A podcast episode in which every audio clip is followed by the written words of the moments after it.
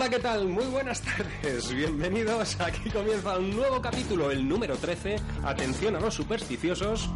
Hombre, hoy es lunes 13, ¿no? Es un buen día. Un buen día. Un lunes, lunes 13 ni te cases ni cuchara de palo. ¿eh? Exacto. Estrenamos 13, estrenamos mes, el mes en el que, en el que las personas se enamoran. Solo en este. Estrenamos mes. Sí, sí.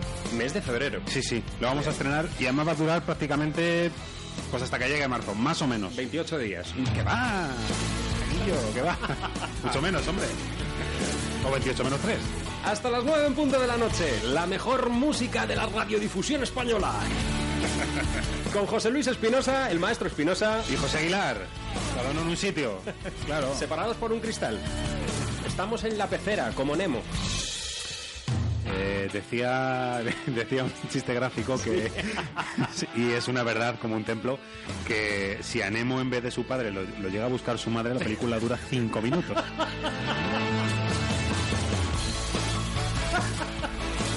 ¿Has mirado abajo de la nevera? ¿Eh? ¿Eh? ¿Quieres que vaya yo?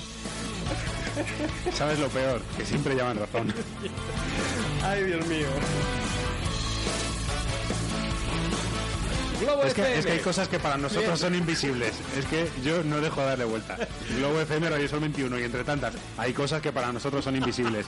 Es que no ves esa botella en el medio, que no, ¿Me dejas dar el que indicativo? es un ente para mí, que no es una botella, es un ente.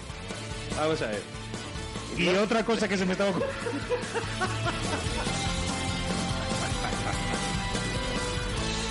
Roll. Ay, Dios Y mío. rock. Venga, te, te. Sí, vamos a relajar un poquito. Sí, relaja un poquito. Hoy cambiamos nuestra sintonía de los Looney Tunes con otros Looney Tunes distintos pero más calmados. Sí, son Looney Tunes con sombrero. Exacto, sí, porque es la música de Speedy González. Ha sido sin querer. Ahí está, sí, sí. Con nuestras redes sociales, además, hoy tengo que decir que estamos de enhorabuena, porque ya tenemos productor del programa. ¿eh? En Eso la nos, sombra. nos complace. Sí. Nos llena de orgullo y, y elegancia. Para cortar un poco. Muy mal, muy mal. Sí, nuestro productor a la sombra, que no es otro que Chema Lara, uno de nuestros colaboradores habituales en la tarde de los martes. Tenemos mm, productor Gurriato. Que cuando, cuando decimos alguna vez que este hombre vale para todo, es que no es una broma, ¿eh? No, no, no, no. No es el cariño el que habla, que también hay un poquito de cariño intrínseco ahí. Nos hace hasta la cena cuando termina el programa. Sí. Hay que echarle un poco más de sal, Chema, en ese aspecto, pero bien, bien. Todo bien. Ay, Dios mío. Eh, hoy tenemos un programa mm, con mucha y muy buena música y además en este inicio tenemos eh, el, eh, el estreno radiante de un nuevo álbum que estábamos deseando tener ya en nuestras manos. Y por supuesto estamos refiriéndonos a uno de los grandes genios que ha dado la música un guitarrista excepcional que nos tiene enamoraditos y que hoy, precisamente, eh, ya podemos contar con su nuevo álbum, Un día en Nashville, nada menos. Solo uno. Solo uno, pero Y tiene dio mucho, de sí, ¿eh? Tiene Dio mucho que sí. ver, sí, sí. Abrimos con Robin, con Robin Ford, claro. Otro disco mayúsculo, A Day in Nashville, nueve cortes de intensidad extrema. El último disco de este artista es un claro ejemplo de la vieja escuela por varias razones. El versátil guitarrista y cantante grabó este disco en un solo día, algo difícil de ver en la actualidad. Su disciplina, así como la calidad de sus ideas, hicieron que el resto fuese posible. Eh, entre los eh, músicos que figuran en los créditos de este álbum están Audley Freed, músico habitual de Black Crowes, el guitarrista Ricky Peterson, que acompaña habitualmente a David Sanborn, el teclado de Brian Allen, que es el que acompaña habitualmente a Jason Isbell, el bajo y la batería de Sting, Was Little y el trombonista de Tony Bennett, que en este disco tiene un papel fundamental, que no es otro, que Barry Green. Son los músicos que junto a Roman Ford han hecho posible eh, este álbum repleto de blues y rhythm and blues y con finos toques de jazz que quizá sean mm, con todo el respeto del mundo, el momento más eh, oscuro de- del álbum, eh, teniendo momentos muy brillantes, ya digo, en, en este sentido. Bueno, Robin Ford siempre impregna, eh, siempre impregna de, de un poco de jazz todas eh, sus, sus melodías y sus escalas y su manera de tocar. Pero repasando ese, ese racimo, podemos decir, de, de grandes, eh, grandes, grandes, gigantes músicos, solamente podemos entender y podemos dar sentido a, a ese día en Nashville. Porque esto era como en Fuente Ovejuna, todos a una, traca, traca. Y eso es complicado, ¿eh? Está al alcance de pocos pocos. Desde luego. Eh, bueno, pues eh, el álbum ha sido grabado en el legendario Music City Studio Sound Kitchen, eh, donde han grabado iconos de la talla de Dolly Parton, las DC Chicks o Tim McGraw, uno de los grandes músicos de, country. Vamos a escuchar una de las piezas, quizá la que más nos ha gustado del álbum esta mañana, repasando canción por canción.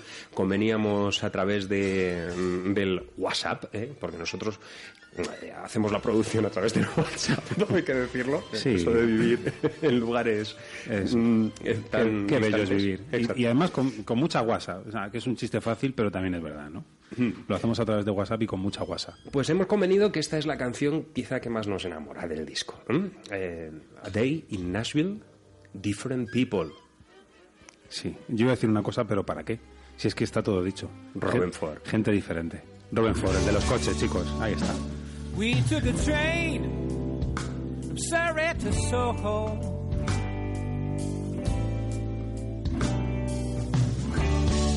To be where we would be, our only plan.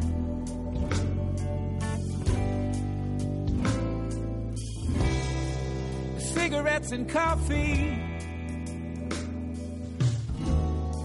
We waited out the rain. Always touching, always hand in hand.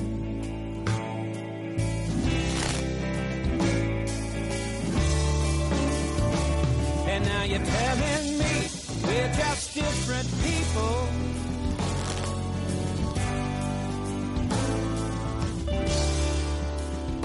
We weren't so different then. And our love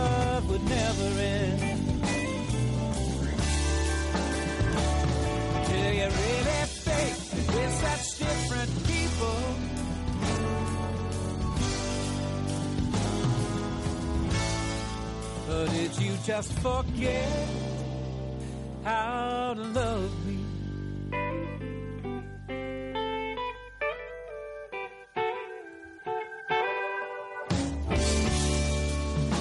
Just little things would bring us together.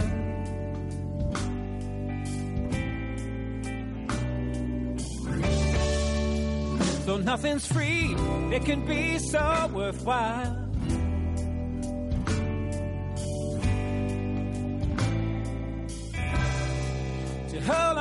Something precious, something time cannot command. Something held between two lovers, between a woman and a man.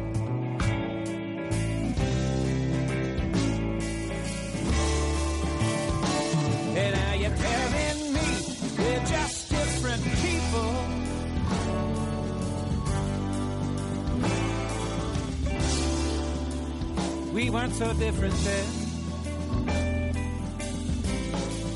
And our love would never end. Do you really think that we're such different people?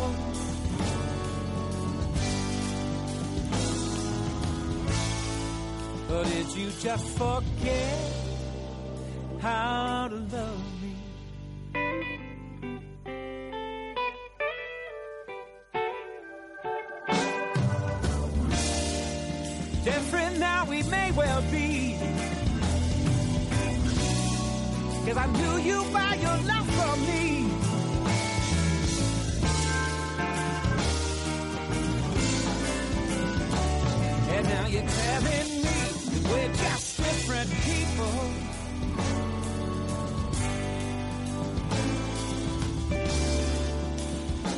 so different then. Our love would never end. Do you really think We're such different people.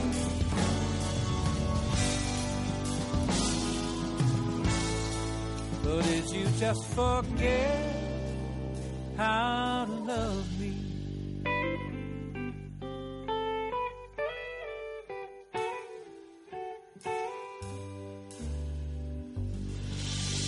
Soberbio o más. Un álbum con el que muchos soñarían, con todo, con el sonido, con la composición, con la producción, con la formación, y que, eh, insistimos, estos tipos han grabado en directo, en un estudio, pero en directo. Eso. Y, y, es una lástima. Nos ha gustado tanto, tanto este tema que obviamente lo teníamos que traer en las presentaciones hoy de Cerca de las Estrellas, pero eh, nos faltaba, nos faltaba un poco mm, el mostrar el trabajo de Brian Green, el trombonista de la sesión, porque desde luego es espectacular. Hay más días que... ¿cómo, ¿cómo, se suele decir eso? Hay más días que... Que, que piedras lleva. Que piedras lleva.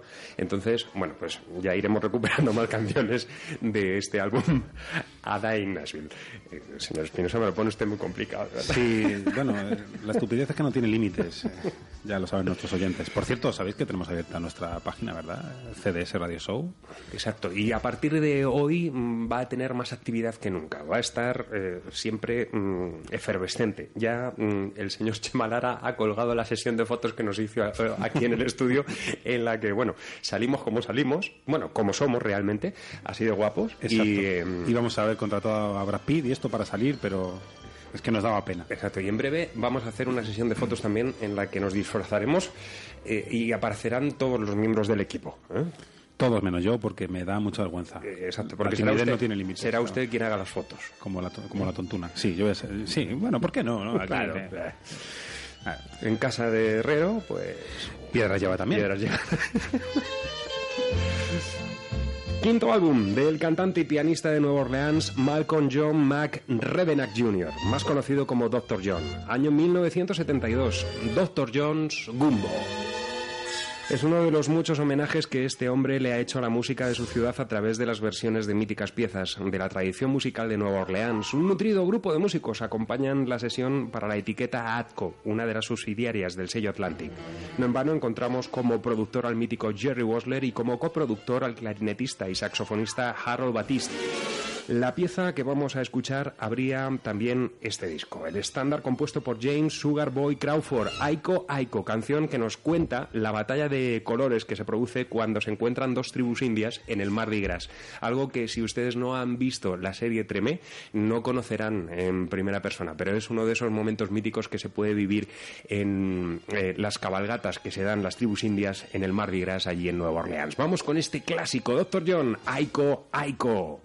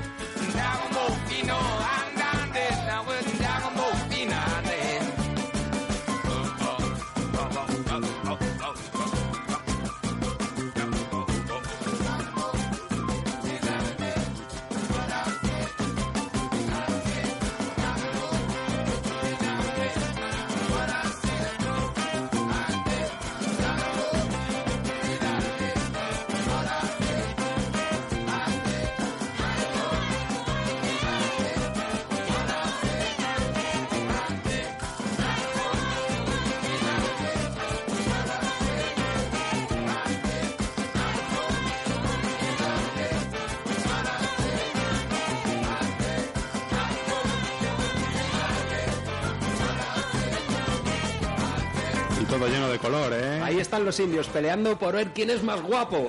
Claro, se trata de eso. Ay, el Dr. John, claro que sí, uno de los hombres fuertes en la tradición de la música de Nueva Orleans, que sigue todavía en activo allí realizando grabaciones en los míticos estudios de Cosimo Matassa. Se parecen además a los auténticos dandies. Es decir, Por supuesto. no tenemos absolutamente nada. Pero ojo, los trajes, los trajes lo mejor del mundo. Se pasan Y un año más entero color- Sí, sí. preparando, preparando esos trajes. Bueno, pues eh, vayamos al año 68, un poquito antes, ¿no? Cuando el guitarrista de Jethro Tull, Mike Abrams, abandona el grupo, de repente llega allí y dice, chavales, estoy pensando en, en que aquí os quedáis. Os vais a ir a dormir con los peces. Y entonces se centró en su proyecto de blues, blues rock, blues progresivo, que nació un año después, es decir, en el año 69, eh, con un álbum que tiene una, Una portada una portada fantástica. peculiar, con un, con un cerdito todo muy Superdivertida. rosa, muy, muy chicle, ¿no? Y bueno, pues ellos tuvieron eh, mucho éxito. ¿Y En lleva parte- gafas? Sí, lleva gafas, por supuesto. Lleva gafas, lleva eh, pendientes. Y unos auriculares, exacto. Y luego lleva ropa que no se ve, pero también la lleva. Me consta. Sí, si quieres, continúa con el paradigma. Como decía, eh, el, el grupo tuvo mucho éxito, en parte debido a la popularidad que tenía, lógicamente, el, el guitarra de otro Tool, Mike, con, con esa formación. Y, y bueno, la verdad es que es una pena, porque el grupo tenía suficiente potencia como para que no solo fuera popular por eso, aunque solamente fuera en principio. Después, cuando esto ya empezaba a dar. eh, mm, empezaban a cosechar éxitos y todo se transformaba, eso ya no era lo que él pensaba, decía, pues me vuelvo a ir otra vez de mi propia formación. Allí entraba la batería de Yes, que en inglés es no, y sucesivamente. Nada volvió a ser igual. It's Only Love, del año 69, Blood in Pink.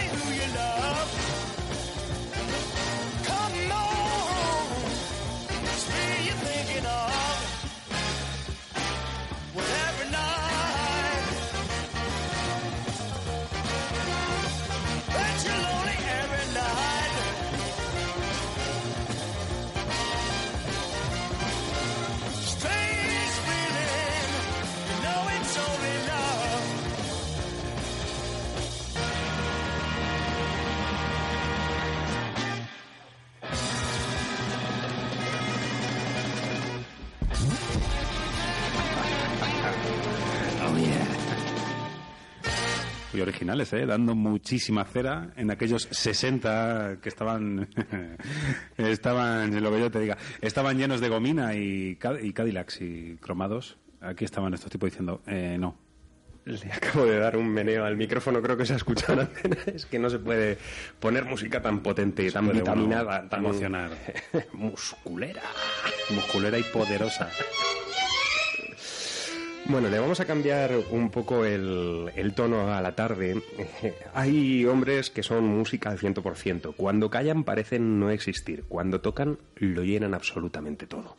El maestro Javier Colina es sin duda nuestro tesoro nacional y toque donde toque lo llena todo con el arte alegre que tiene, con esa belleza y ese pulso hipnótico y lo hace con un instrumento tan complejo para lo melódico como lo es el contrabajo. Aquí le traemos junto a una de las grandes voces que ha dado Cataluña en los últimos años, Silvia Pérez, en el álbum de 2011 En la imaginación. Una voz delicada y dulce arropada por el talento de Javier Colina, Albert Sanz al piano y Mar Miralta a la batería, aunque en el disco también hay una colaboración muy especial en algunas de las piezas del gran saxofonista valenciano Perico Sambeat. Una selección de boleros cubanos que son tocados aquí en este álbum en clave de jazz. Hemos elegido esta pieza. Debí llorar, aunque He de decir que mis piezas mm, favoritas de este disco es el dúo que realizan eh, Javier Colina y Silvia Pérez, eh, donde se puede disfrutar de, mm, contrabajo de Javier Colina ah, así, mm, de, man- de manera mayúscula y majestática. Pero nos quedamos con este en el que escuchamos al cuarteto acompañando a- a Silvia Pérez. Debí llorar en la imaginación.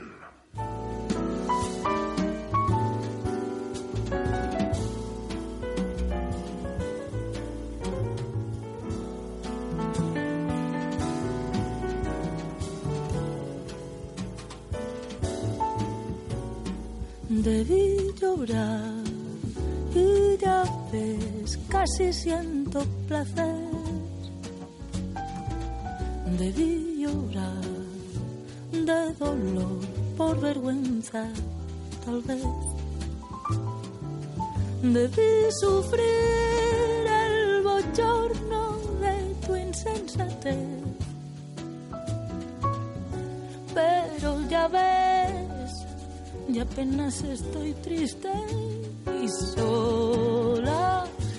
Y es que sufrir sin razón es fugaz padecer. Yo comprendí tu traición como un simple revés de quien jamás podrás saber cuánto cariño soy capaz de ofrecer. Debí llorar, pero pensé,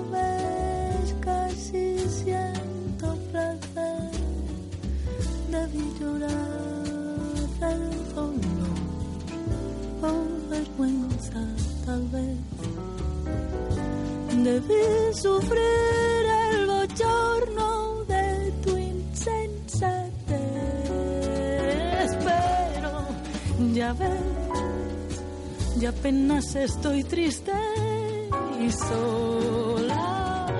Y es que sufrir sin razones puras padecer. Yo, yo comprendí tu traición como un simple revés de quien jamás podrá saber cuánto cariño soy capaz de ofrecer.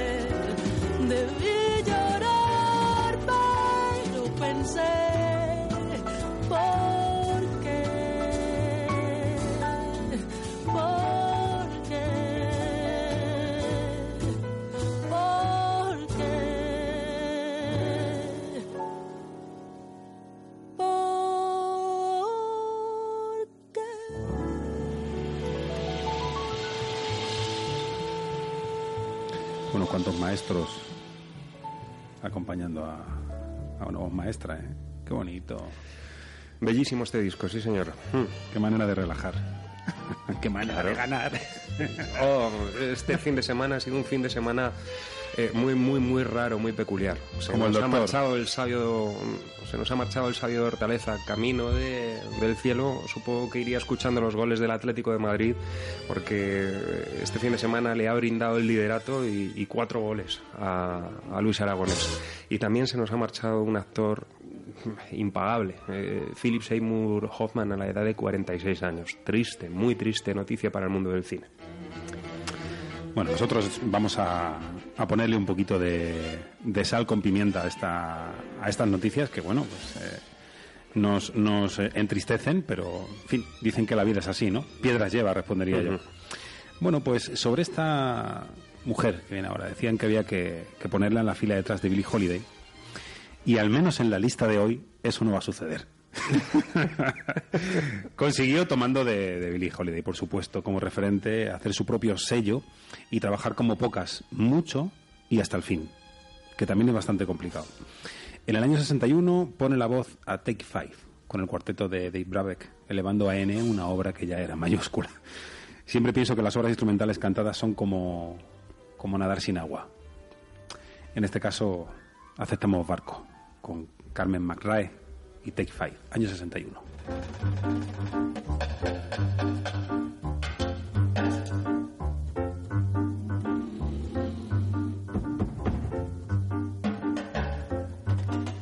Won't you stop and take a little time out with me? Just take five. Stop your busy day and take the time out to see I'm alive. Just so I can pass by each day, not a single word do we say. It's a pantomime and not a play. Still, I know our eyes often meet. I feel tingles down to my feet when your smile that's much too discreet sends me on my way. Wouldn't it be better not to be so polite? You could offer a light. Start a little conversation now, it's alright. Just take five, just take five.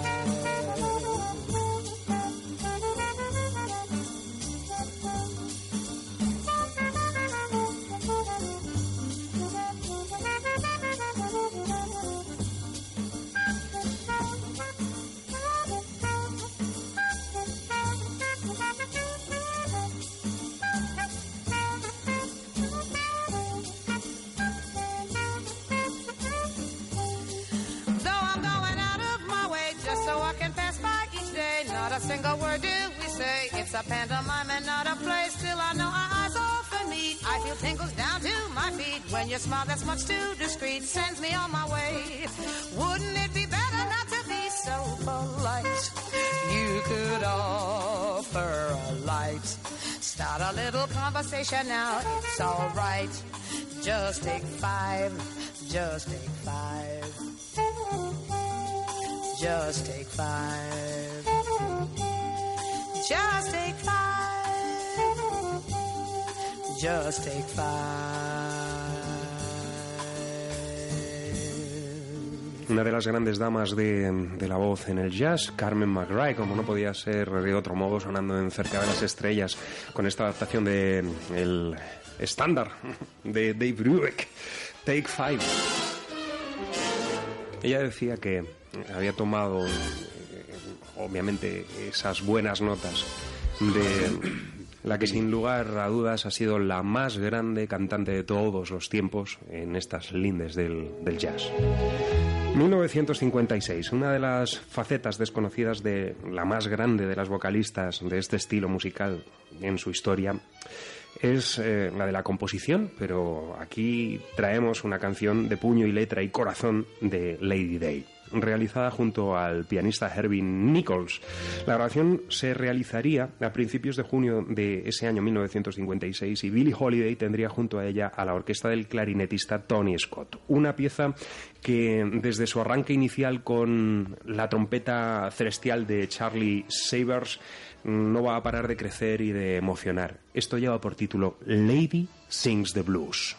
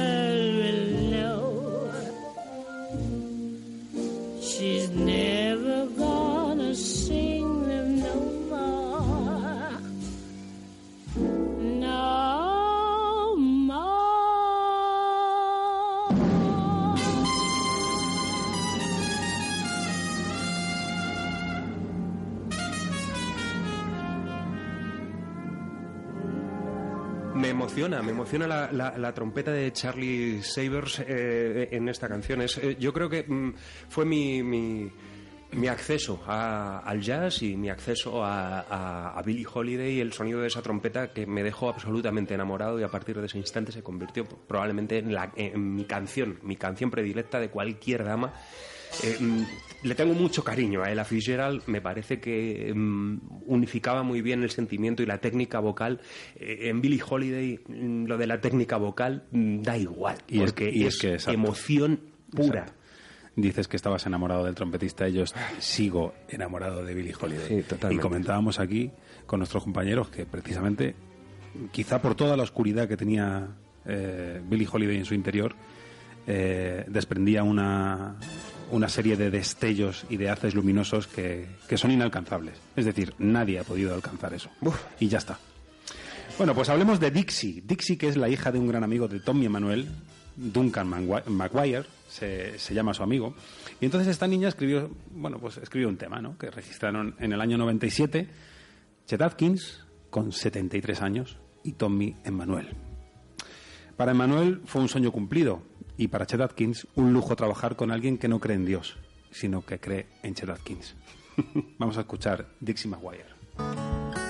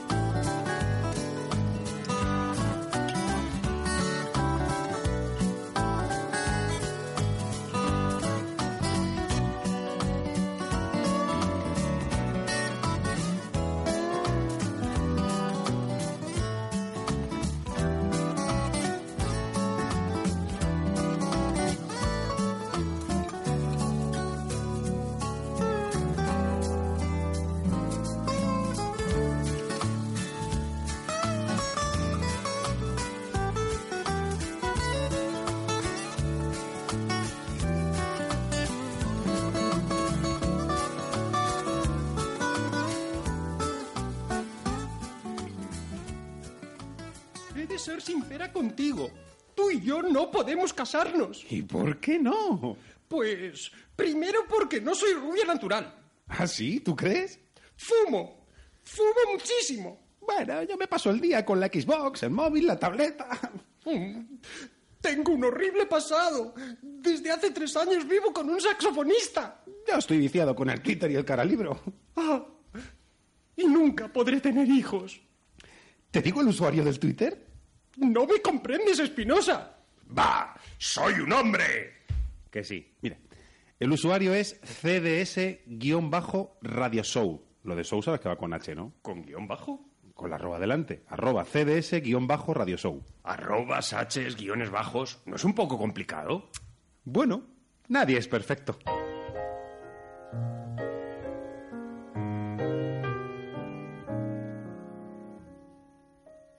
Hoy sueño que te amo como ayer. Aroma de dulce renacer. Vuelo del alma que añora momento divino.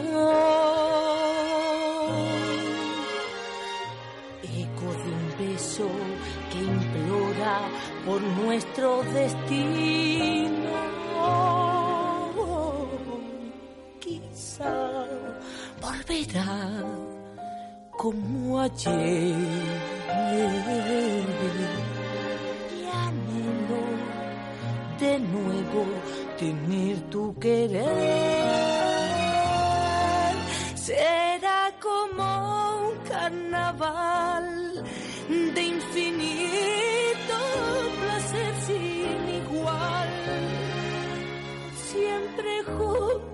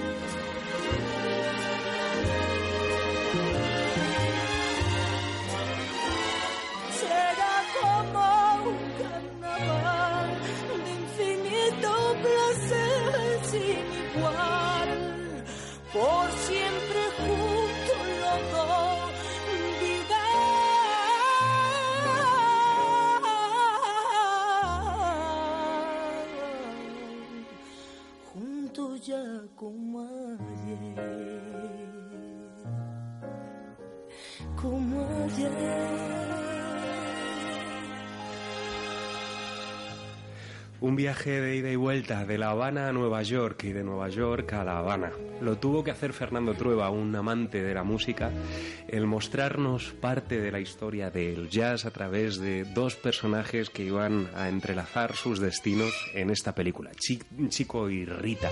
En la película, además, eh, si ustedes no la han visto, pueden descubrir momentos eh, históricos de- del jazz, eh, como por ejemplo mm, el fatídico día en el que asesinan a Chano Pozo, el grandísimo músico que mm, fue de los pioneros en fusionar el bebop con la música cubana. Eh, la película es eh, un auténtico escándalo, ya saben ustedes, con los dibujos diseñados por Javier Mariscal, con una mm, dirección musical exquisita, la de Fernando Trueba, que no quiso que mm, se tomasen grabaciones preestablecidas ya, o mm, mm, gra- grabaciones clásicas para que conformasen la banda sonora, sino que fue el propio Bebo Valdés, el pianista al que hemos escuchado aquí interpretar junto a Estrella Morente uno de los temas centrales de la banda sonora, este Lili, eh, en el que además, bueno, eh, Estrella Morente se interpreta a sí misma, porque aparece en la película, aunque es una francesita. eh, bueno, pues todos, la- todos los sonidos que escuchamos de los estándares que se interpretan en la película son interpretados para la banda sonora. Eh, mm, lo que pasa es que si en la película, por ejemplo, vemos a Ben Wester encima de eh, uno de los míticos escenarios de- de- del circuito neoyorquino, el que está interpretando el sonido de ese saxo es Jimmy Heath, el grandísimo Jimmy Heath de los Heath Brothers. O eh, eh, Mike Mossman, eh, que es el que dobla la trompeta de Dizzy Gillespie cuando aparece en la película. Una auténtica fantasía que recomendamos desde aquí. Chico y Rita, la película mm, que desde luego vendió un montón de copias de su banda eh, sonora cuando, cuando se lanzó y que es una fantasía animada que no nos podemos perder porque nos toca muy, muy de lleno. Buena música, un director español y bueno, cine de animación, que al final, eh, mm, al menos los dos que estamos aquí delante de los micrófonos somos auténticos enfermos de, de este formato cinematográfico. Parece que nos iban a dar algunas cuantas alegrías en, en aquel entonces, además, porque creo recordar que es coetánea de Arrugas. Exacto. Por ahí, por ahí le va. Película importante también, película importante. Ya lo creo.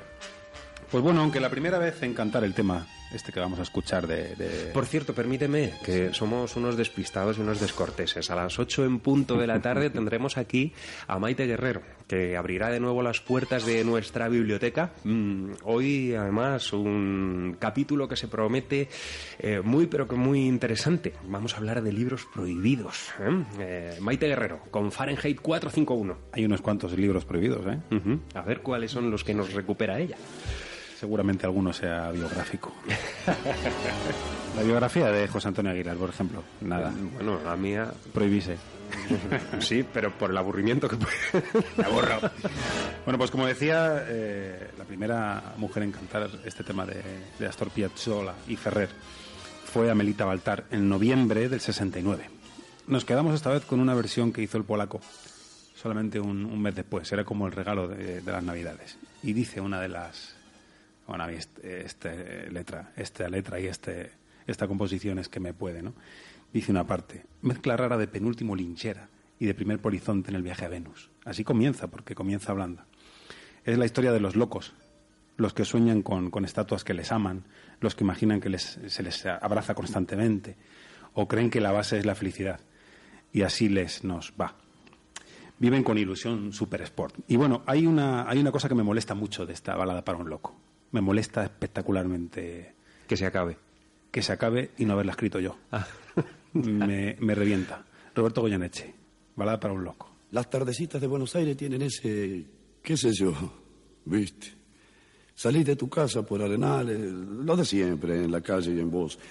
Cuando de repente, de atrás de un árbol, me aparezco yo. mezcla rara de penúltimo lingera y de primer polizonte en el viaje a Venus. Medio melón en la cabeza, las rayas de la camisa pintadas en la piel, dos mediasuelas clavadas en los pies y una banderita de taxi libre levantada en cada mano. ¿Te reís? Pero solo vos me ves, porque los mariquíes me guiñan, los semáforos me dan tres luces celestes y las naranjas del frutero de la esquina me tiran azares. Vení, que así medio bailando y medio volando, me saco el melón para saludarte, te regalo una banderita y te digo... Ya sé que estoy piantao, piantao, piantao. ¿No ves que va la luna rodando por Callao? Que un corso de astronautas y niños con un vals me baila alrededor.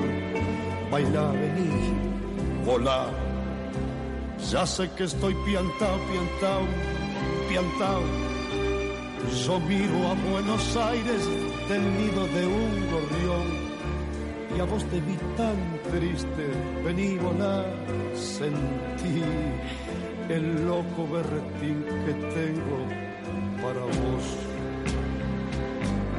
Loco, loco, loco, cuando anochezca en tu porteña soledad, por la ribera de tu sábana vendré con un poema y un trombón a desvelarte el corazón. Loco, loco, loco, loco, como una acróbata de mente saltaré sobre el abismo de tu escote hasta sentir que enloquecí tu corazón de libertad. Ya vas a ver. Salgamos a volar, querida mía. Subite a mi ilusión Super Sport y vamos a correr por las cornisas con una golondrina en el motor. De Vieite nos aplauden. ¡Viva, viva! Los locos que inventaron el amor. Y un ángel, y un soldado, y una niña nos dan un balsecito bailador. Nos sale a saludar la gente linda y loco, pero, pero tuyo qué sé yo. Provoco campanario con la risa y al fin te miro y canto a media voz. Quéreme así piantao, piantao, piantao. Trépate a esta ternura de locos que hay en mí. Ponete esta peluca de alondras y volá volá conmigo ya, vení, volá, vení. Así, piantao, piantao, piantao, abrite los amores que vamos a intentar, la mágica locura total de revivir. Vení, volá, vení, la, la, la, la, la, la. viva viva, viva, loco. Locos, locos, todos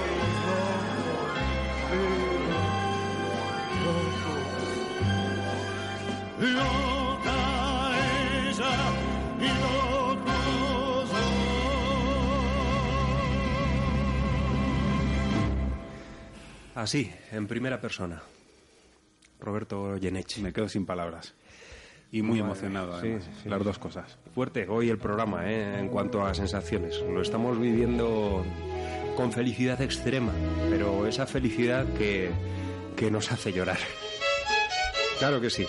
Globo FM y Radio Sol 21, cerca de las estrellas, una radio de emociones. Voy a beber agua a vuestra salud, aunque solo sea agua. Son las 8 en punto de la tarde. Vamos a escuchar un último tema antes de entrar en directo en el mundo de los libros con Fahrenheit 451. Música mayor, la que a continuación colocamos en nuestra playlist, álbum conceptual que nos lleva al año 2000 para disfrutar de una colección de 12 piezas orquestadas que rinden tributo a los grandes clásicos del jazz bajo el título The Both Sides Now. La gran Johnny Mitchell se cita con una playa de maestros músicos legendarios de la talla de Wayne Shorter, Herbie Hancock, Mark Isham o Peter Erskine, entre otros. Un proyecto ambicioso que tuvo una gira de éxito escandaloso mm, en su presentación y como nota colorista y curiosa, el 8 de febrero del año 2000 y con motivo del próximo día de San Valentín salió al mercado una edición limitada de copias con una caja de chocolate en la cual además se incluían una serie de litografías mm, de pinturas originales de la propia Johnny Mitchell. El dulce que a nosotros nos gusta desde luego son las canciones que encierra este álbum. Aquí está una de las más acertadas versiones del original de Mark Gordon y Jay Gorney, At Last, Johnny Mitchell.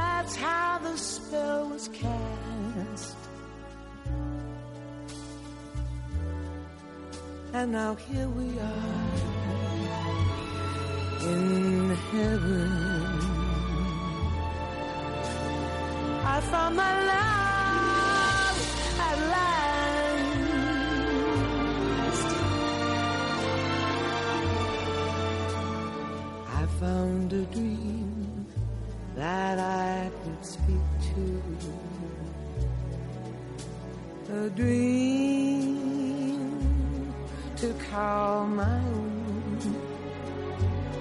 I found a thrill to press my cheek to. Thrill like I had never known. Oh, when you smile, when you smile that's how the spell is cast. And now here we are in heaven.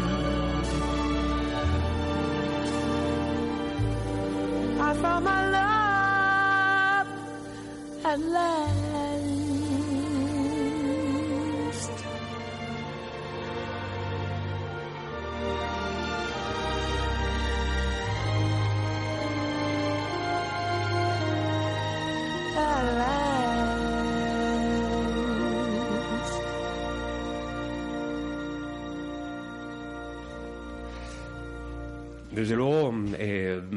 Atlas eh, tiene su alma puesta en Eta James, eso mm, está clarísimo. Pero este tema de Johnny Mitchell en concreto eh, es tremendamente apreciable por esa orquestación y sobre todo el, el disco. En su cómputo general es una auténtica obra maestra. Both Sides Now. Atlas, además, que como bien dices, ha sido versionada hasta el infinitésimo Y más allá. peculiar. Me gustó mucho una versión que hicieron los 3.000 hombres, que además tuvimos el gusto de, De de ver en escuchar en directo. en Pinto, Pinto, Golgorito. El día que compramos el vinilo. Sí. bueno, pues eh, exacto. Ahí estaban eh, estrenando ese, ese álbum que creo recordar se llamaba At Last, precisamente. Y hace una versión. eh, hace una versión Jairo y, y sus 3.000 hombres, que en ese momento eran cuatro, muy especial. Porque no, no te esperas, no te esperas nada de lo que está sucediendo. Un, concierto, un concierto muy especial. Eh, Pax estaba, el batería, que por aquel entonces era habitual en las aventuras musicales de Jairo Zavala, estaba en el Tíbet, allí con los monjes budistas aprendiendo aún más el gran maestro Pax, y tuvimos el gusto, el honor, el placer de disfrutar de la batería de Borja Barrueta en aquella actuación con Norman Howe también, eh, y por supuesto Sí, con Javi Vacas. sí, sí. Un, un concierto chiquitito Los vacazules. pero que, que- que, bueno, lo disfrutamos a tope. Además, con un buen amigo del programa, con Mitchell, que estuvo también allí con nosotros. y- Cierto, cierto. y, bueno, grandes recuerdos. Bueno, Bueno, nos llevamos un par además de discos, ¿eh? No nos llevamos uno. Nos llevamos los dos que tenían ahí. Aunque Jairo decía, llevaros este que es mejor. Bueno, pues dame los dos. Y ya veo yo. Eh, Rescataremos ese tema y también rescataremos un tema que a mí me gusta mucho y se me quedó grabado en el inconsciente que soy, que se llama Sopa de Caramelo. claro. Lo, lo- lo vamos a traer Sí, sí. para que lo podáis escuchar. Bueno, ya huele a quemado. Llegó el momento. Venga, Llegó la hora. abrimos nuestra biblioteca.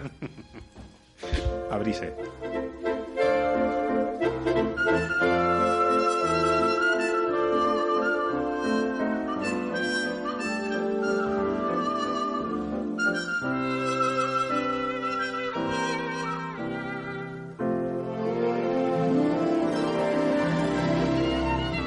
Por cierto, José, he de decir que estoy en total desacuerdo con el mundo del cine, porque siempre que presentan a una bli- bibliotecaria, la presentan como una mujer aburrida. Es cierto. ¿Por, por qué? Eso es verdad. No lo entiendo. Bueno, eh, la última presentación de una bibliotecaria en American Pie era muy distinta. Hacía sus virtudes con la flauta. Sí, sí. Maite Guerrero, muy buenas tardes. Buenas tardes. Buenas tardes, Maite. Has visto, somos incorregibles. Mucho, mucho. Ya estás dibujada y todo, ¿eh? Ya, ya, ya. ya Sí. visto, ya. Me pasa de rizos, yo creo. Eh, sí, un poco, Pero esos ojos que son dos luceros que un enamoran. poco afro ha quedado. Mafaldesco, quizá no, pero eh, guarda mucho cariño y mucho agrado, ¿eh? Hombre, para 30 segundos ya ha salido. Vaya tela. Ay. Bueno, es que em, hoy vamos a hablar de libros prohibidos. Esta presentación es absolutamente prohibitiva. Maite, ay, em, Estamos de nuevo. Buenas tardes. hola, Hola, Maite, buenas buenas tardes. tardes. ¿Qué tal Michael Knight? No, no es Michael Knight. Es... ¿Quer- ¿Querías algo? Pues nada, que pasaba por aquí y digo... Ah, venga. Como Bueno, antes. eh, mm, ya nos sedujiste el viernes cuando nos pasabas la nota informativa de lo que mm, ibas a traer hoy a, a la sección. Así que toda tuya. Empieza a, a dejarnos los ojos ojipláticos. Sí, es que no quería dejar pasar más tiempo, ¿no? Porque con aquello de, de Fahrenheit 451, que habla eso de, de- de hogueras de libros, pues que, que- que había que, que tratar el tema, ¿no? Así que hoy vengo, pues, pues eso, con bidones de gasolina, con mecheros, con cerillas y venga. No pasa nada. Vamos a montar aquí una, una falla. Y te- me- eh, casi, casi has dicho el título de la novela esta de Eh, No, no, no me voy a... Yo es que tengo memoria de pez. De Falla, de Manuel de Falla. No, la Ah. de la chica con las cerillas y el bom- bidón de gasolina. Sí, es verdad. sí. Mira, pues no, no había pensado en esa, pero... Bueno, pues a ti también que traes una zambomba y ya salimos de, de deudas. No se puede con vosotros. Es imposible. En fin, Pero estamos aprendiendo. Que, ya. que- que el tema es serio, venga, vamos allá. es- eso es importante, aprender. Ya lo creo. Bueno, pues eh, bueno, es, es sabido ¿no? que la literatura siempre ha sido considerada un, un elemento de peligro por la propagación de ideas o porque daba la- a las personas la, la capacidad de, de pensar por sí mismas. Entonces los poderes siempre han, han querido controlar este tema y ya sea por motivos políticos o por religiosos o morales, a lo largo de la historia la literatura, determinada literatura, sobre todo la que, la que hacía más pupita, pues ha vivido episodios de, de censura, ¿no? Son, son muchos los títulos que han sido considerados prohibidos y autores que han sido perseguidos, ¿no? Los tiempos han cambiado, pero parece que esas ganas de, de- de censura no, no desaparecen. Contaban, por ejemplo, que, que Freud, al enterarse, alguien fue y le dijo, están quemando tus libros. Y él contestó, bueno, pues menos mal que no estamos en la Edad Media, porque si no al que, al que habrían quemado habría, habría sido a mí, ¿no? Vamos a repasar un poquito eh, pues esos episodios oscuros de, de- de la historia de la literatura, ¿no? Que es algo, pues eh, en estos días eh, he escuchado, he leído en varias ocasiones un, dicho, he, he intentado buscar el origen, no sé si es oriental o, africano, eh, que dice que cuando muere un anciano con él se quema una biblioteca, ¿no? Me quedo con esa imagen, la imagen de, la biblioteca quemada, que, que creo que para todo lector o para toda persona con, con sensibilidad es una imagen terrible, ¿no? Los libros quemándose. Algo- ha habido ocasiones, está claro que, que los incendios han sido fortuitos, pero la mayor parte de las veces han sido intencionados, ¿no? Y ya desde la antigüedad, pues cada vez que, que un pueblo eh, atacaba a otro, a otro pueblo, lo normal es que las bibliotecas, bueno, pues, pues pasa, eh, acabaran calcinadas, ¿no?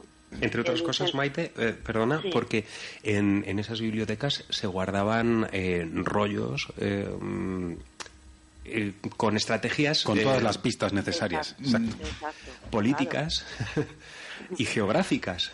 Exacto, estaba el saber de un pueblo pues eh, ahí registrado, entonces qué mejor que, que quemarlo y, y así era una manera de dominar a ese pueblo, ¿no? Quizás uno de los más recordados es el de la Biblioteca de Alejandría, ¿no? Hay muchas teorías acerca de este, de este famoso incendio.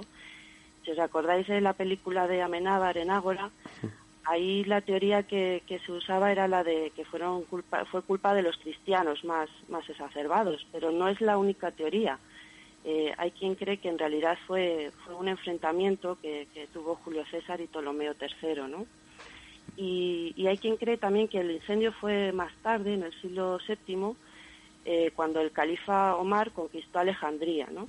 Y ordenó la destrucción de la biblioteca. Cuenta la leyenda que, que- llegó el, soldado y le preguntó qué hacemos con esto, ¿no? Y dijo destruidlo.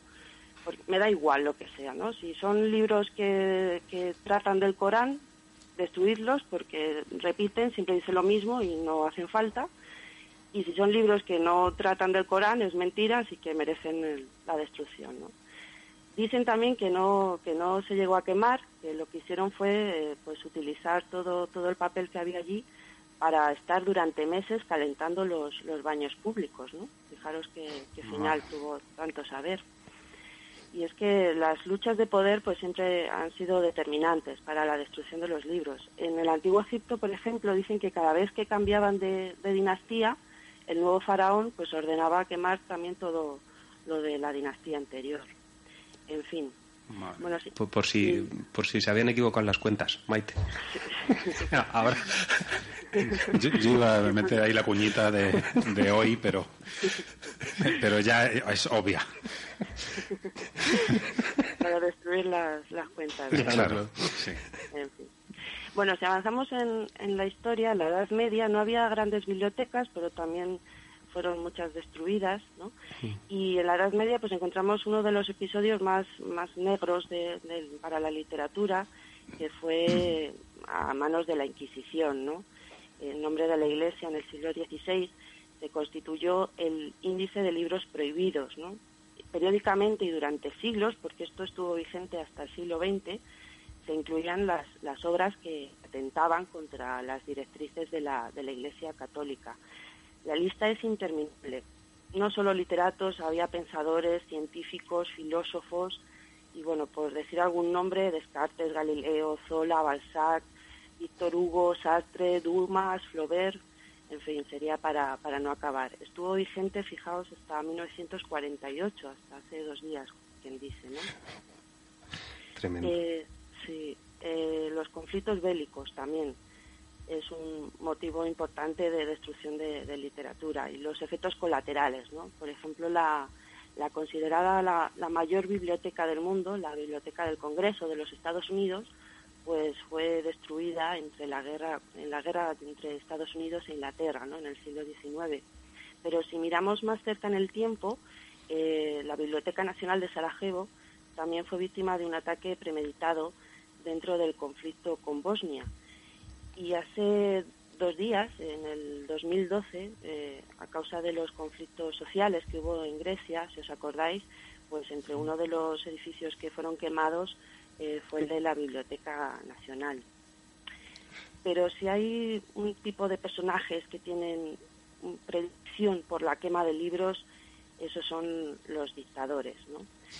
Quizás porque todavía conservamos muchas imágenes de ellas, eh, las, más recorda las más recordadas son, por ejemplo, las, las hogueras, las famosas hogueras que se realizaron en, en 1933 en, en Berlín a mano de los nazis durante el régimen de Hitler. No sé si os acordáis también de la película de Indiana Jones y Sí. la última cruzada. Sí, sí, sí, sí, claro. Aparecía ahí esa, esa quema de libros cuando Indiana se llega a chocar con, con Hitler, ¿no? Y le firma, Mm. el, le, le deja un, un autógrafo en el, en el diario de su padre, del Dr. Jones. Más dictadores también fanáticos por, por querer quemar libros, pues en los años 70, bajo la orden de Luciano Benjamín Menéndez en Argentina, se quemaron millares y millares de libros, o en los años 80 en Chile, bajo el mando de Pinochet, ¿no? Aquí he encontrado una anécdota curiosa. Eh, dicen que pues un alarde de inteligencia, por supuesto, por, supuesto, por parte de, los militares pinochetistas, pues cuando fueron a quemar la biblioteca de Pablo Neruda en Santiago, eh, ellos tenían la orden de quemar todo libro que, que marxismo, ¿no? Entonces, eh, bueno, pues estuvieron mirando por ahí y vieron libros eh, que hablaban de cubismo y pensaban que, que, estaba relacionado con Cuba, así que se los cargaron todos. Ya ves tú lo que tenía. Ya te dice bastante el nivel. Exacto, exacto. Bueno, la, la historia de esta historia negra de la literatura es, es apasionante, se ha escrito mucho sobre ella y bueno, pues para una, hace un par de meses, a finales del año pasado, se ha escrito un libro muy muy recomendable, ¿no? Es de Werner Fuhl, que es un crítico literario a- alemán y ha recopilado algunas de estas historias, eh, de las más llamativas, en una obra que se llama Breve Historia de los Libros Prohibidos. Está publicado en RBA y es muy, muy recomendable. En este libro nos habla de eso, de los grandes episodios, de, de- de la quema de, de millares de libros, pero también eh, nos habla de unas hogueras más pequeñas y más curiosas, unas hogueras más personales, que son las que hacen los, los autores con sus propias obras. Autores que deciden que, que quieren quemar sus propias obras, ¿no? Y, pero que en el último momento algún iluminado eh, consiguió rescatar del fuego, ¿no? Para, bueno, pues para, para alegría de todos, ¿no? Porque imaginaros lo que, lo que podría haber sido, por ejemplo, Virgilio, dejó escrito en su testamento que cuando muriera eh, se quemara la Eneida. Oh, Bueno, pues el emperador eh, Augusto se negó y no se quemó. Por ejemplo, Kafka, que durante su vida es cierto y, y- es sabido que quemó mucho de, su producción, de su obra, él pidió que, tras su muerte se quemara el castillo y el proceso, y el, el albacea, en contra de su voluntad, los, los rescató del fuego y hoy día pues podemos eh, disfrutar de ellos. Pero el libro quizás más eh, el, el superviviente, el libro eh, por antonomasia, ¿no? que has, has- has salvado de, de, de varias quemas eh, es Lolita de Nabokov. Es una historia muy curiosa porque él escribió primero el primer borrador que hizo, no le gustó nada y quiso quemarlo. Y en el último momento su mujer eh, lo rescató del fuego y le dijo, no, vuélvelo a escribir, mejóralo, sigue con él. Le consiguió convencer y, y acabó escribiéndolo, acabó haciendo Lolita, ¿no? Ahí se salvó por una parte el libro, pero luego empezó otro calvario, y es que una vez que él se convenció que, esa obra merecía la pena, luego fue a buscar editor y nadie le quería publicar, ¿no? Tardó muchísimo en conseguir que, lo publicaran, al final fue en Francia y ahí no acabó todo, ¿no? Porque una vez publicado, pues ya sabéis eh, los problemas que tuvo, la censura que, que- que tuvo, incluso hoy, hoy día sigue siendo considerado un, un escándalo, ¿no? Un estigma. Algo parecido le pasó ahí, te corto brevemente, le pasó a Stephen King con, con Carrie. Muy parecido también a eso. Lo que pasa es que este fue más rápido a la hora de publicar. Pero lo rescató la mujer. De hecho, lo llevó la mujer a la, a la, a la editorial. Pero ¿por qué has hecho esto? Pues, yo creo que con esto vas a tener éxito. Eso es tener buen ojo. Eh, un, uno de los motivos es el, el contenido sexual, ¿no? Que es lo que lo que Claro. claro. cuentas a, a Nabokov, ¿no? Es un clásico de- para, para censurar los libros, ¿no? Eh, el caso es que hay algunos libros, por ejemplo, encontré que en 1984 de George Orwell eh, fue censurado por eso, por, por, por contener un material sexual explícito. Yo no sé si, si vosotros lo tenéis más reciente, yo lo leí hace tiempo, pero no recuerdo una, ese, Yo- ese contenido, ¿no? Es un, un libro que, que tiene mucho peligro, que- pero, pero vamos, por, por, por el contenido sexual la verdad es que no, no lo recuerdo. O el Ulises de Joyce, pues también fue considerado eh, negativo, ¿no? Por su contenido sexual y estuvo prohibido en Estados Unidos durante muchos años, ¿no? Bueno, Estados Unidos es, vamos, un paradigma de, de- de locura a la hora de, de- censurar libros. Como de costumbre. Mm. El, diario de Ana, el diario de Ana Frank fue considerado eh, pornográfico y está y está y fue prohibido en, en las escuelas norteamericanas, ¿no? Por ser pornográfico y fijaos, por, por ser demasiado depresivo para ser enseñado. Lo que tiene, sí. En la locura americana llegan a, a prohibir en, en algunas bibliotecas dónde está Wally. En serio. Sí, porque dice que contiene cosas sucias en algunas páginas. Bueno, y empiezas a pensar y qué cosas sucias hay en donde está Wally. Pues resulta que en uno de los dibujos, en la playa, aparece una señora en topless. Ah, pobrecilla. Eso es, eso es lo sucio. ¿no? Quizá podían haberlo censurado porque es un libro hecho por y para las ópticas, ¿no? Pero vamos, tendría más sentido, ¿no? La doble moral a- a- americana siempre.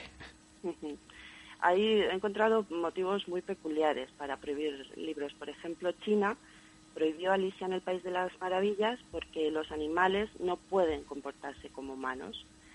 O en Estados Unidos siguen a día de hoy prohibiendo en las escuelas Harry Potter Ajá. porque dice que contraviene la enseñanza cristiana. Y comía setas también. Madre mía. En la Unión Soviética, por ejemplo, prohibieron Sherlock Holmes no por lo que decían lo- en los libros, sino por las creencias esotéricas de Conan Doyle. Claro. Y, y el libro que, que da título a esta sección, Fahrenheit 451, es un libro que habla de censura de libros. Bueno, pues eh, No se llegaron iba a sacar una edición, pero fijaros que civilino. Eh, sacaron una edición en la que alguien eh, se puso a buscar y a cambiar y a omitir todas las palabras eh, maldito e infierno. ¿no? Es el remate, ¿no? Un- libro de censura censurado. Y, por ejemplo, pues bueno, la lista es interminable. Hamlet sigue a día de hoy expresamente prohibido en Etiopía, pero no se da motivo, no se sabe por qué. Sí, el, el mejor de los motivos, porque yo lo digo, ¿no? Y punto, y ya está. Y bueno, para acabar, eh, no solo los libros, también los autores, eh, bueno, sufren eh, persecuciones, ¿no? De toda la historia. Mm, Dos casos simplemente eh, de, bueno, que seguro que le sonará a todo el mundo. El libro que se lleva la palma y el autor más perseguido es eh, Los versos satánicos de Salman Rushdie. Eh, se publicó en 1988 ya desde, desde el día siguiente de su publicación ya hubo trifulcas en Reino Unido y en Estados Unidos, eh, fue quemado en todos los países musulmanes. Al año siguiente de, su publicación, el Ayatollah Khomeini dio orden a la población musulmana para que se ejecutara a, cual- a cualquier persona que tuviera algo que ver con la publicación del libro, ¿no? Y llegó a pasar que el traductor al japonés eh, llegó a morir por, por un ataque que sufrió en este sentido, ¿no? Eh, se puso recompensa a la cabeza de Rasdi y, y este tuvo que ser puesto bajo protección del gobierno británico, ¿no? Esa recompensa sigue a día de hoy vigente y ya asciende a los 3 millones de dólares.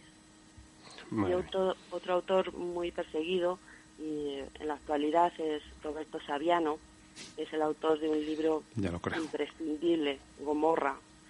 Es una novela periodística. Saviano se, se infiltró en, en el mundo de la camorra, ¿no? Y está amenazado de muerte y es escoltado permanentemente por, cuatro policías, ¿no? Bueno, estos son podríamos seguir la lista, es interminable, ¿no? La, conclusión a la que podemos llegar es que se puede perseguir a las obras, se pueden perseguir a los autores, se pueden quemar, los libros siguen siendo ahí. Se habrá perdido muchísimo y, bueno, eso nunca lo sabremos lo que se ha perdido, ¿no? Pero que hay, que es imposible poner puertas al campo, ¿no? Y Desde luego. Exacto. Y si no, pues eh, seguirán escribiendo otros, exacto. que es lo curioso de todo esto. Yo me acordaba también un poco, nada tiene que ver, o sí, de Reverte en su Club Dumas también, que él mismo se quemaba su propio libro y todo esto. sí. Con mucho Hombre, arte. Los, eh, lo- los, los autores, eh, yo creo que son pocos los escritores que no han tenido alguna vez esa, ese arranque ¿no? de, de odio cuando la, la, la obra se, se atraviesa y decir, venga, al fuego. ¿no? Antes eh, con la máquina de escribir o a pluma era más fácil, ahora tirar al fuego el ordenador, pues eh, ya uno se lo piensa. Eso es veces. otra cosa. Escri- escritores, músicos, cineastas, todos. Eh, Yo creo que, mira, el caso de Woody Allen, que es uno de los, de los más claros, ¿no? Que nunca está contento. Exacto, exacto. Maite, un placer. Un lunes más quedamos hipnotizados eh, y con ganas de mm, leer libros prohibidos, en este caso. Esta vez breve historia, ¿verdad? De los libros prohibidos. Exacto. Era breve historia de los libros prohibidos, exacto. Muchísimas gracias, Maite. A vosotros. El lunes volvemos a encontrarnos. Venga. Un besismo Un beso. enorme. Un beso. Gracias.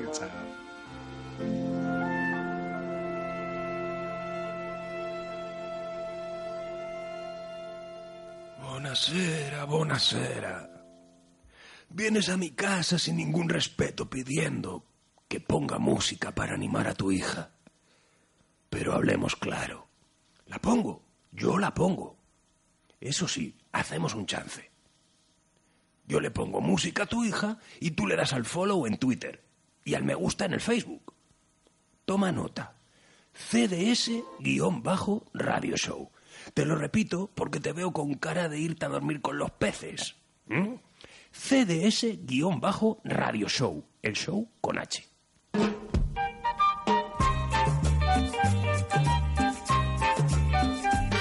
Les habla el hombre del tiempo con nuevas informaciones. Tendremos chubasco y viento en varias de las regiones.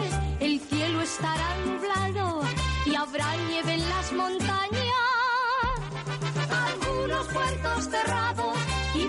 El resto de España. Solamente Canarias conserva el clima primaveral. Tenerife tiene seguro de sol, seguro de sol, seguro de sol. Tenerife tiene seguro de sol, seguro de sol, seguro de sol.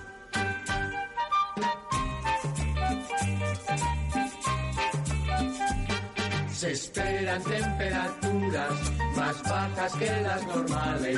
En puestos de Extremadura y en todas las capitales, el parque se está acabando. Señores, hasta la vista. Y aquí me marcho cantando, diciéndole a los turistas, solamente Canarias conserva el clima primaveral. Tenerife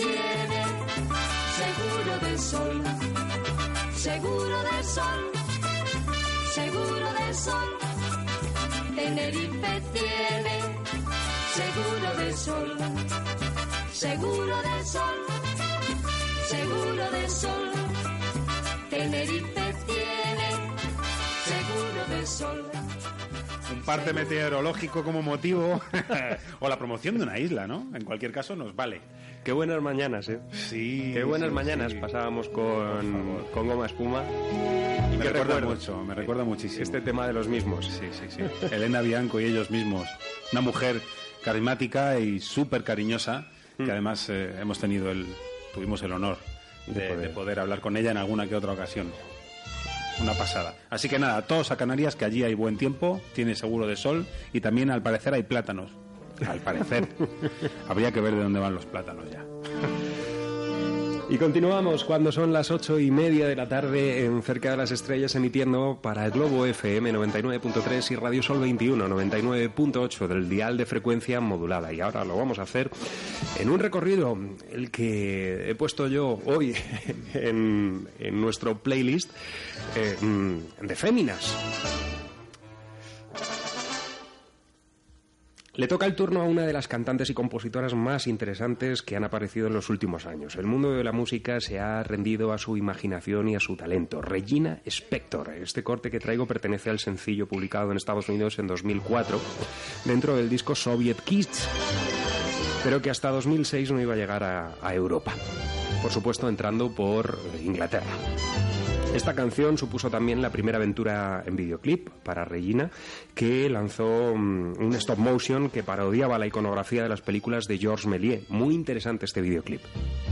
Además, la pieza se convirtió en el tema central de una anticomedia romántica, 500, eh, 500 días juntos, peli menor, pero a la cual le tengo yo un cariño muy especial. Así suena la voz de Regina Spector, su piano y este tema titulado As.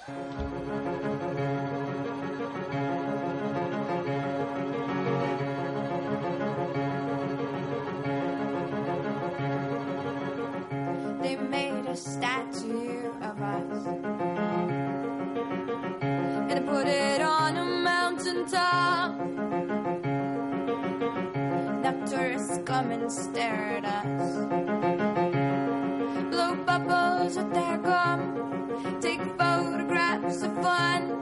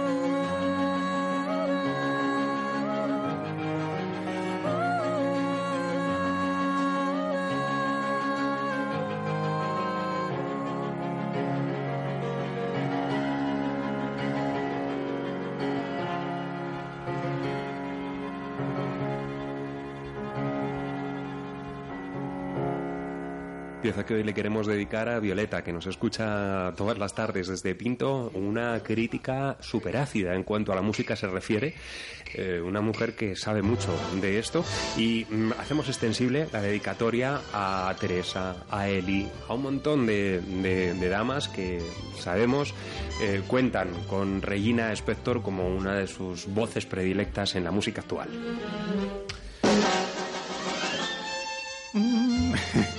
Bueno, yo iba a decir, nos vamos ahora hasta Madrid, pero no nos vamos porque aquí estamos, así que nos quedamos para encontrar uno de los grupos que emergen de la necesidad suprema por crear melodías con algún mensaje que lo sea. No hay lugar para luegos es el álbum debut que registraron en el año 2011. Es una banda formada por los hermanos Mares, Sergio y Manu, y que poco a poco va calando, cosechando éxitos que recolectan con mimo, igual que cuando componen temas como este que vamos a escuchar ahora. Lo que el ojo no ve, porque lo que importa siempre está detrás de la piel.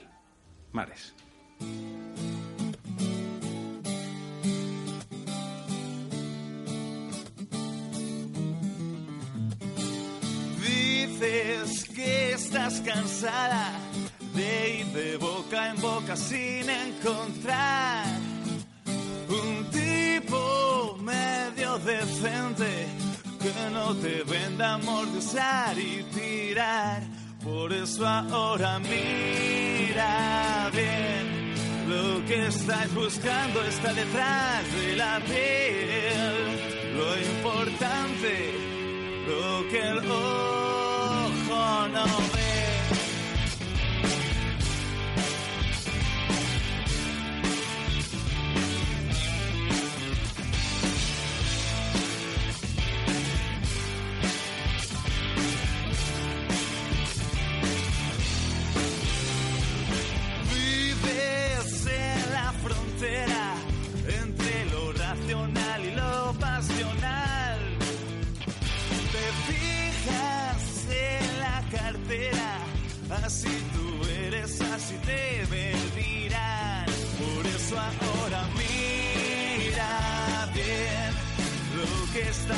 está detrás de la piel.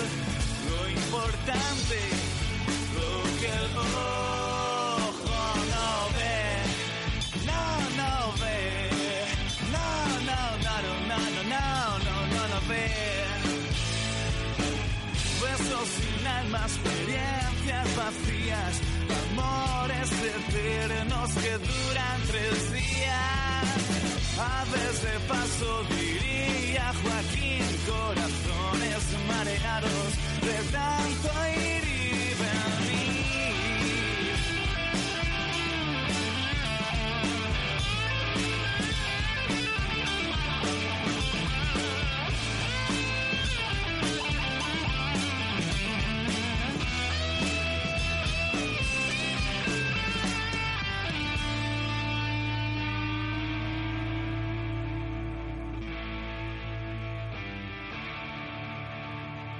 eso mira bien, lo que estás buscando está detrás de la piel. Por eso mira bien, lo que estás buscando está detrás de la piel. Por eso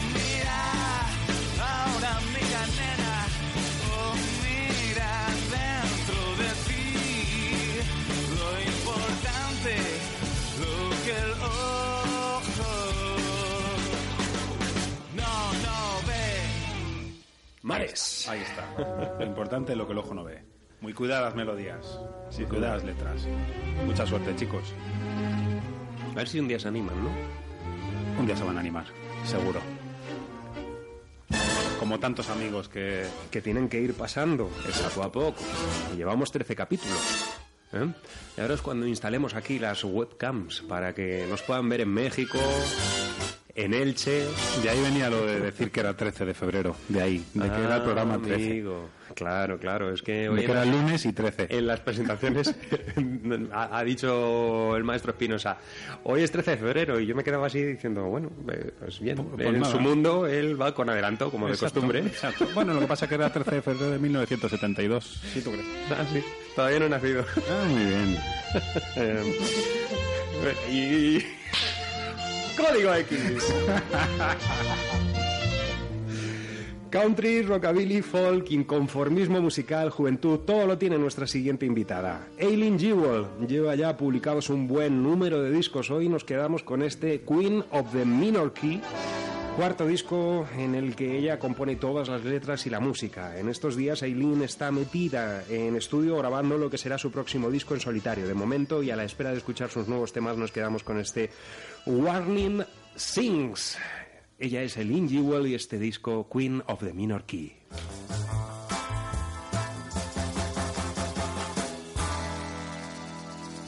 We wove a sticky, wet, and a dirty little game, and I was hypnotized. All your bad juju and all your weird voodoo made me go blind. There was nothing there but the shell of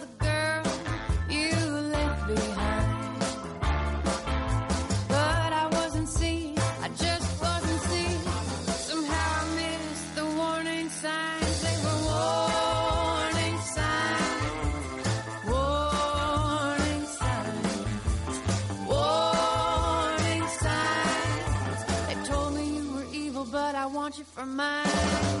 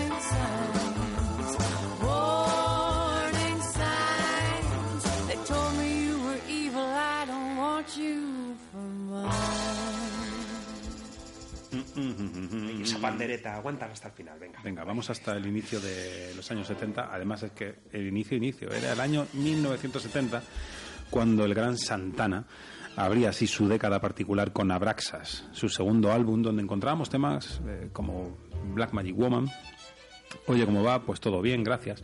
Esta de Tito Puente. o la que vamos a escuchar ahora, Samba para ti, que es para ti, para mí, para mis compañeros y para mí primero. Escuchamos así su sello más personal, una Gibson y unos dedos de otro planeta, el santanismo.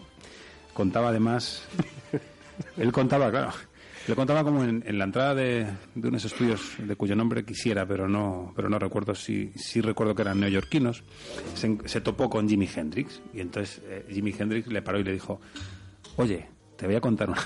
Oye, ¿cómo va? Dice, bien. Ah, pues me quedo con el título. Pero bueno, al margen de esto, eh, quiero decirte que eliges muy bien tus notas. Esto se lo dijo el maestro Jimi Hendrix a un imberbe Santana. Y mirándole desde muy alto. Claro. Y así que Santana dijo, han llegado los reyes. Desde luego, cayó, que llegaron. cayó rendido. Así que bueno, pues es- iba a registrar un tema como este. Samba para ti. Digo para ti. O para mí. Para mí. Para los dos. Para ti. Para, para todos. Venga.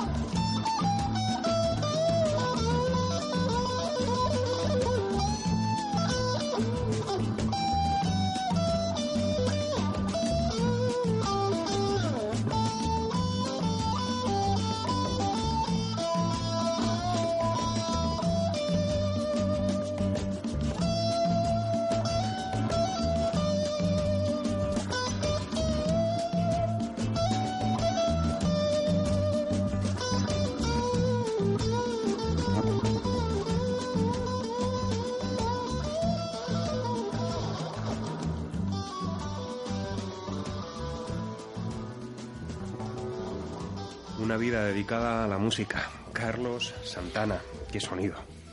Un- el sonido Carlos Santana. Además, es que parece muy tópico y, y mítico, ¿no? Eh, decir esto, pero es que es verdad. O sea, hay presets en las pedaleras de efectos que es el preset de Carlos Santana y se acabó. Y no otro. Ay, Dios mío. Que si nazco en el barrio de Salamanca, seré un buen pijo. De libro, no. Que si estudio ciencias empresariales, para ganar bien y vestir caro y con corbata, que no. De la men ni hablemos. Que me llama el cine pasta, mujeres y fiestas, pues va a ser que tampoco, no. Que me llaman dos granujas, que me suenan a Brassans, a Cohen, a Dylan y a Gloria Bendita en vaso de tubo, ahora sí.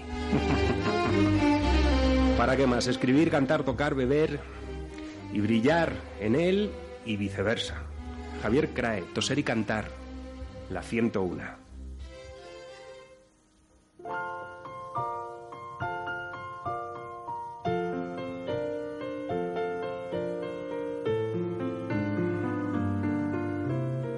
Mariposean alcobas ajenas, tu risa mágica, mientras yo arrastro entre zarzas y penas la mía trágica, imaginando en escenas variadas y muy, muy crudas, ese esplendor que mujeres y hadas tenéis desnudas.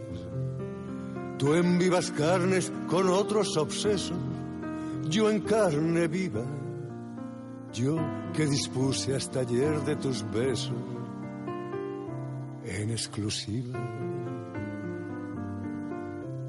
Hoy que tu amor establece franquicias en cualquier parte, recuerdo que enriquecí tus caricias con algo de arte, contribuyendo que imbécil al goce de esos groseros que ni las gracias me dan se conoce que ponen peros y aún tendrán celos de mí que pelmazos menuda peña pero allá tú con sus toscos abrazos eres muy dueña yo soy aquí quien no tiene derechos vale conforme que el corazón asimile los hechos, que se me ahorme. Hazme un favor, dame tiempo, unos días que lo dijera.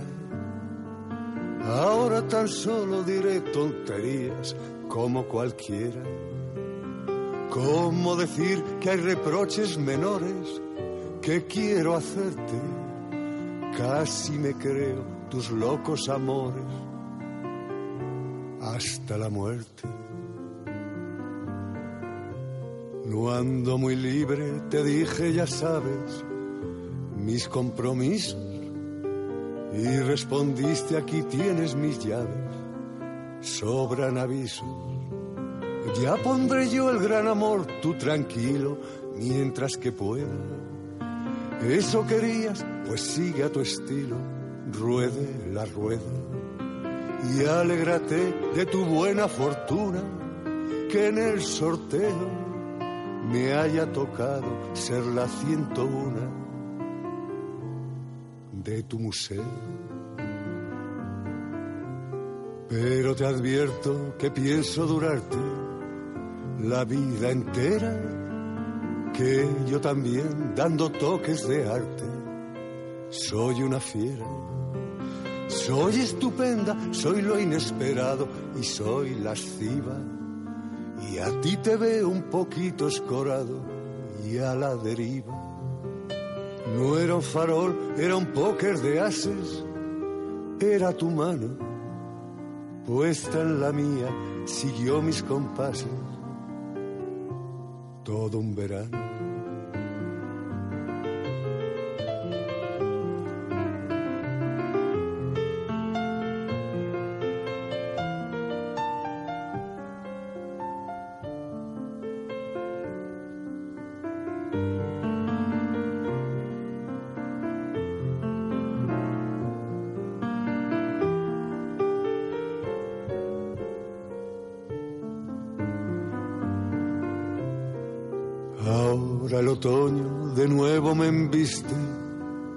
Según costumbre, la 102 no aparece, qué triste, qué incertidumbre. Entre que llega o no llega en ti pienso, ya no me adoras. Siento un dolor más o menos inmenso y a todas horas. Mientras arrastro entre zarzas y penas mi risa trágica, mariposean alcobas ajenas, la tuya mágica, tu risa mágica.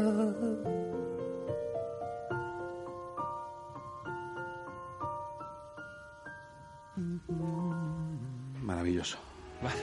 Maravilloso. De verdad. Una obra de arte. Esta 101 de Javier Crae en, del álbum Toser y Cantar. Y escuchábamos el piano del maestro Fede Lechner. Federico, eh, tenemos el honor de, de tenerle como vecino aquí en, en la Comunidad de Madrid y de poderle ver mm, a menudo en sus proyectos con sus cuartetos, quintetos, a dúo con Antonio Serrano, en fin. Crae es un tío, es un tipo muy, muy carismático, muy, muy peculiar, al cual le coges además un, un cariño instantáneo en cuanto tienes la ocasión, ya no solo de escuchar sus trabajos, sino de, de tratar con él eh, mínimamente, enseguida le coges cariño. Él siempre de- decía y se vanagloriaba de que le echaban de los trabajos porque es que se ponía a leer. Ah, dice, yo terminaba el trabajo rápido y llega un momento en que pues si no había nada que hacer, ¿qué hacer? ¿Barrer otra vez? Pues me pongo a leer, ¿no? un tipo que planteó con, con Sabina, es que en, en el anecdotario hay tantas cosas. Planteó con Sabina de irse a Nueva York, eh, elegir un, un lugar donde poder escribir una novela eh, de detectives y tal, ¿no? Y entonces le dice, bueno, Javier, ¿y dónde nos vamos? ¿Dónde, dónde va a vivir nuestro, una vez ya en Nueva York, están allí, ¿y dónde va a vivir nuestro, nuestro detective? Y dice, en el sótano. Pero, pero eso no tiene ningún tipo de glamour. ¿Pero qué hace un detective en Nueva York en un sótano? Vámonos otra vez para España. y se volvieron tal cual. Y ya, y ya está, ¿no?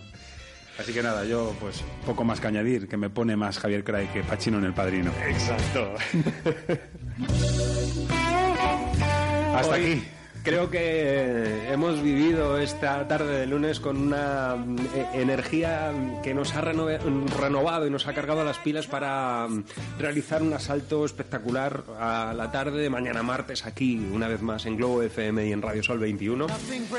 Espero que para vos- vosotros haya sido la misma sensación. Que seguro que sí. Seguro. Y hoy abríamos con Robin Ford, nuestro protagonista, actualidad, un día en Nashville. Y por supuesto, pues nos marchamos también con él. Deseándoos lo mejor en estas navidades que, que están pasando de hoy a mañana a todos los oyentes de Globo FM 99.3 y Radio Sol eh, 21 9.8 donde os vais a quedar con nuestro compañero Enrique Lozano. Aquí en Globo con Alberto Parejo y su música negra. Eso es. Un placer para los sentidos. No os quejaréis. Os acompañaron el maestro Espinosa y Willard Aguilar para los amigos. O al revés. Que seáis felices. Chao. Adiós, Damasceno.